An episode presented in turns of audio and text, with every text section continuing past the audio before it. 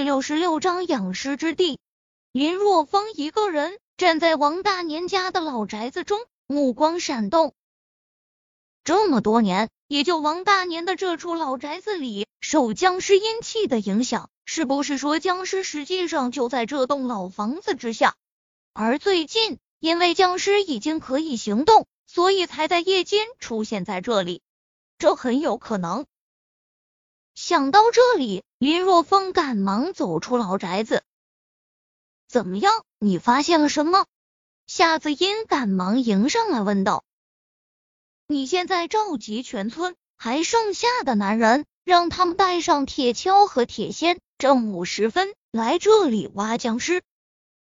林若风沉声说道。啊，真的有僵尸？夏子音面色一下子就变了。难道黄毛他们说的都是真的？昨晚看到的真是僵尸？要是僵尸的话，万一挖出来咬人怎么办？你放心好了，僵尸还未成气候，否则也不会只在夜间出没。我们正午时分开关，肯定没问题的。林若风说道：“我们必须将这只僵尸趁早的消灭，否则的话。”等到这只僵尸完全成了气候，那么就是整个小林村的末日。好，好吧。夏子音将信将疑的去了。夏子音去召集村民，林若风自己也没闲着，他跑到山中去采摘了一些可以克制风邪的草药，然后煮成汤。中午时分。村子中剩余的劳动力全部来到王大年家的老宅子前，就连黄毛几人也过来了。村长，村支书让我们来这里集合是做神？王大年手拄着铁锹问道。这个，这个还是让村长说吧。夏子音心中打鼓，他怕说出来大家可能不信，觉得荒谬。好，这件事我来说。林若风走上前，对着王大年说道：“王叔，你应该记得自己为何会搬到村西去住吧？”王大年面色微微一变，说道：“记得，我以前住在这里，老是头疼。老道士说我家的房子风水不好，住在里面被鬼气缠身，阳气被吸收了，这才搬到村西去做。村长，你不会告诉我，这里，这里真的有鬼吧？”王大年话音一落，村民们开始议论纷纷。好了，大家安静一下。林若风示意大家安静，然后说道：“现在由我说，大家最好不要插嘴，我会将事情的来龙去脉说清楚。”想了想后，林若风说道：“现在我们先将这几天发生在我们村的诡异事情捋一下。第一件事。”就是村北李叔说，在村东的河中看到了僵尸。第二件事就是王叔家的土狗在村东的河中被淹死了。第三件事就是昨晚上铺设水管的施工队在这个老宅子里看到了僵尸。可能大家都听说了，也都没当做一回事，但是有些细节你们可能不知道。首先。从李叔和施工队的描述来看，他们看到的僵尸是同一只。其次，王叔，其实你家的土狗不是被淹死了，而是被僵尸咬死的。我之所以要让你将狗肉煮熟再埋了，就是怕尸毒扩散。再结合十几年前，王叔你住在这里，老是头疼的事情，我认为事情的真相是这样的。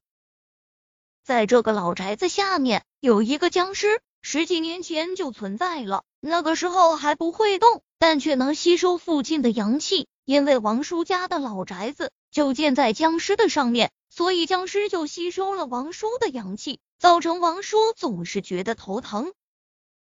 十几年过去之后，僵尸吸收了足够的阳气后，可以行动了。于是，在村东面的河中，李叔在晚上看上了僵尸。而王叔家的土狗也被僵尸咬死。昨晚上，僵尸出现在这个老宅子中。听完林若风的分析后，村民们的面色都变了。村长，你别吓唬我们啊！不会真有僵尸吧？就是啊，这太可怕了，以后谁晚上还敢出来啊？要真有僵尸，我们这么兴师动众的，僵尸不会报复我们吧？显然，对于僵尸这种传说中凶残的东西，村民们是闻之色变。哼，大家怕什么？我们这么多人，还怕一个死去的人？这是杨大富首先站出来稳定人心。既然村长将我们召集过来，那必然有了应对之策。我们先听听村长怎么说。杨大富不愧是曾经的老村长，一句话顿时让喧闹的人群就安静了下来。看着村民们，林若风大声说道：“大家不用担心，虽然有僵尸，但是僵尸还没成气候，我们完全可以将它消灭。现在是正午时分，阳气最为旺盛。”是消灭僵尸的最好时机。我熬了一些药，可以有效的对抗风邪之气。待会大家每人一碗，喝了以后，我们就开始挖。我估计最多一个时辰就会挖到僵尸的，到时候我会将它消灭掉。林若风说完后，杨大富首先表态：好，我挖。为了咱小林村，我们一定要将这只僵尸消灭。有了杨大富带头后，众村民纷纷喝上一碗药，随后准备动手挖土。等一下！就在村民们准备动手挖土的时候，林若风突然间阻止了他们。此时，他的目光放在不远处的两株柳树上，微微皱眉。他小时候，这两棵柳树就这么大，结果十几年过去了，几乎就没长。这很古怪。柳树，柳树。林若风皱了皱眉头，这种情况他好像有点印象。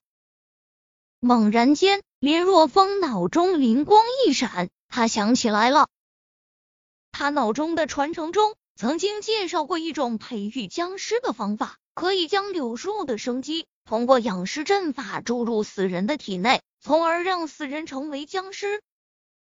这里是。养尸之地，有人夺取这里九龙戏珠极品风水之力来温养一具尸体，目的想让温养的僵尸极度的强大。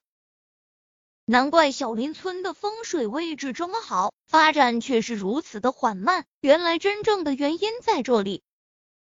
搞明白是怎么一回事后，林若风更有把握将这只还在温养中的僵尸铲除。黄毛，你过来，去将那边的两棵柳树给我锯了。